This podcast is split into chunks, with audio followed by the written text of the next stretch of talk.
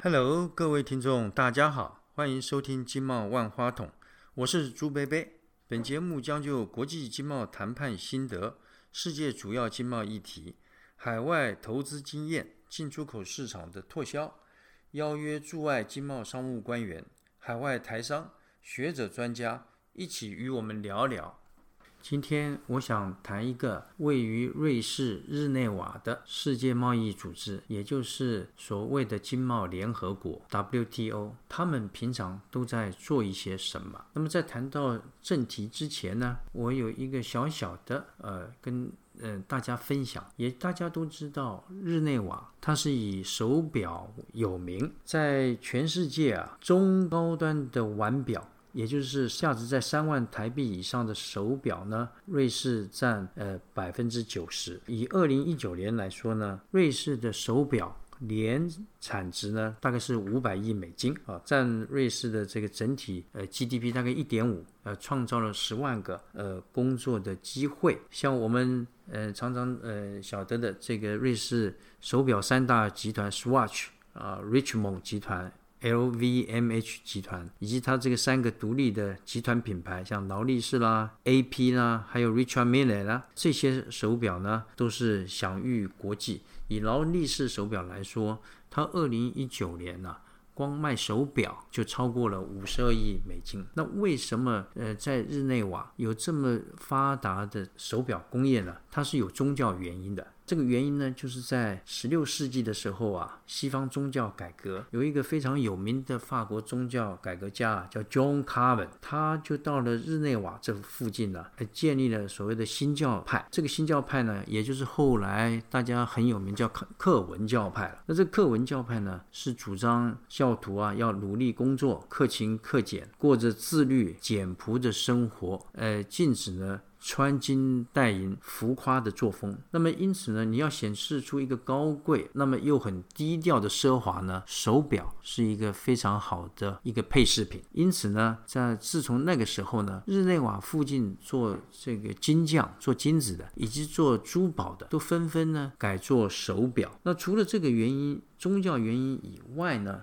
又因为接下来呃几百年呢宗教压迫，那么导致了很多的教徒呢逃到日内瓦，还有后来的战争也迫使法国的表匠呢逃到日内瓦来发展。在呢呃当然这个在七零年代八零年代，因为石英腕表的出现啊，瑞士的手表工业曾经大幅的呃缩减，规模大幅的缩小。但是经过他们的不断的努力的，做了很多的行销的工作。那么目前呢，瑞士的手表又再次重登世界的宝座。同时呢，瑞士的手表非常注重人才的培养，他们有许多专门的手表学校。呃，不但在瑞士的各个州，有的州他们对于呃手表的学徒啊，就是训练的做手表的学校都有呃非常优厚的。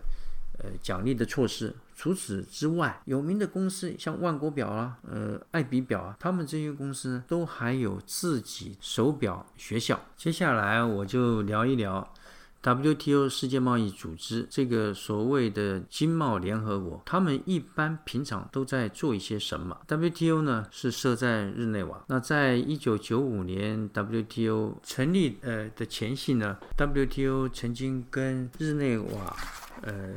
这个市政府呢，呃，举行这个谈判，并签署了所谓的总部协定，叫做 Headquarter Agreement。在这个里面呢，对于 WTO 这个组织以及它的会员可以享有的所谓外交特权与豁免呢，有很详尽的规定。在这个整个谈判过程当中呢，其实日内瓦当地政府呢，他们也是斤斤计较的。后来德国的波昂。曾经出面，他们要争取 WTO 的总部呢设在波昂。那么由于波昂的加入呢，日内瓦呢才做了比较大的这个让步。我们晓得世界上很多的城市啊，都积极的争取。国际组织把总部设在他们那里，比方讲，WTO 世贸组织的前身叫 GATT 关贸呃总协定，在很早年的时候积极争取他们的，而是新加坡。后来因为种种的原因，GATT 呢还是选择呃日内瓦作为他们的总部所在地。WTO 现在呢有一百六十四个会员国，所以称之为经贸的联合国。是当之无愧。那么这一百六十四个会员国所组成的 WTO，他们平常都在做一些什么？根据朱贝贝多年在日内瓦，呃，我们驻 WTO 中华民国驻 WTO 代表团的工作经验呢，我可以对于 WTO 呃工作的内容用两个字来形容，就是开会。有不每一年有数百场的会议，我把他们这些会议的性质呢。可以区分成几类，第一种叫做入会谈判。我们晓得 WTO 现在是一百六十四个会员国，但是呢，还有二十三个国家呢，还正在在申请的当中。比方说伊朗啦、伊拉克、叙利亚啦、乌兹别克、呃阿尔及利亚、白俄罗斯、伊索比亚、苏丹等等等，他们这些国家的要入会呢，都花了很长的时间。要不断的跟 WTO 的秘书处、跟各个会员国保持密切的联系。当然，有关这些国家入会谈判的会议呢，就相当的多。第二种会议呢，我们称为回合谈判的会议，包括谈农业、谈工业、谈服务业等等。有兴趣的会员国呢，就会就他们的主张跟他们的利益提出提出他们的主张跟建议。当然，既然有人提赞同。就有人反对，那么要经过不断的讨论、不断的会议，看看是不是能够缩小大家的差距，达成一个共识。第三种会议呢，叫做例行性会议 （regular meeting）。这种会议呢，非常非常的多，种类繁杂。比方讲，每两个月有开一次总理事会，还有货品贸易理事会、贸易与环境委员会、资讯科技协定委员会。市场进入委员会、区域贸易协定委员会、反倾销委员会、补贴及平衡税委员会、服务贸易委员会、输入许可委员会、农业委员会。政府采购委员、原产地委员会、技术性贸易障碍委员会、国营贸易委员会等等等，大概将近有三十种。有的委员会呢，呃，每一个月会召开一回；有的呢，半年开一次啊。那最不活跃的呢，大概一年总要来开一次吧。第四种呢，就是各国经贸政策检讨会议。WTO 有一百六十四个会员国，它根据各国的经贸量体，比方讲最大的四个国家就是大陆、美国、欧盟、日本这四个国家的经贸政策跟措施，每两年要被检讨一次。从第五名到第二十名的国家呢，他们的经贸政策与措施的检讨呢，每四年。举行一次。那我们台湾因为是世界上第十七大呃贸易国，所以我们的呃贸易政策检讨会议呢是这个每四年举行一次。那第二十名以后的国家，他们是每六年举行一回。那每一个国家来受检讨的时候，来受检验的时候呢，他们都非常注重他们的表现，不希望自己国家。不符合国际经贸规范的政策或者是措施被其他的国家拿出来挑战，而同时间，其他的国家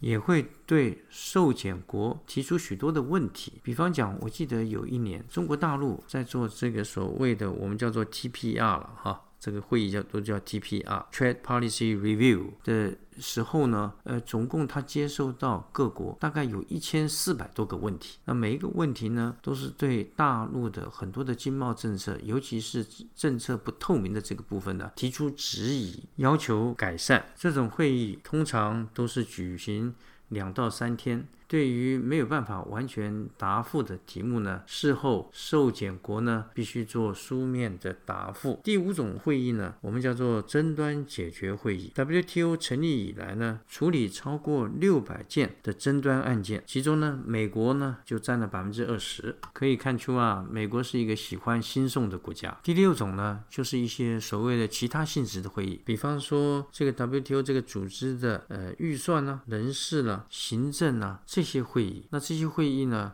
既然是一个国际的组织，跟每一个会员国。都相关。除上述这些会议以外，还有更多的所谓的双边会议，也就是会员国之间的双边会议，以及集团内部会议。什么是集团内部会议呢？就是立场相似的会员国组成不同的小集团、小圈圈，拉帮结派，壮大声势。当然，集团内部成员就要经常集会研商，协调大家的立场。WTO 的会议实在很多。朱贝贝根据自己的经验。把 WTO 这种会议的文化可以归纳为大会、小会，天天有会，不开不会，开了也不一定会。但是呢，可以帮助我们了解不同会员国，因为政治、文化、经济的结构、发展程度的不同，为了争取自己国家最大的利益，对于议题的立场常常有很大的差异。而透过这些。呃，会议的举行呢，可以帮助我们了解彼此的想法，以便我们的考虑可以更周延，更能够做出全面的关照。这也可说是朱贝贝从事国际多边组织工作的呃一项收获。好，今天我们就暂时聊到这里，以后朱贝贝还会跟大家呃聊聊在 WTO 的谈判经验，重要国家对于不同议题的一些立场，以及内幕小故事。好，OK。拜拜。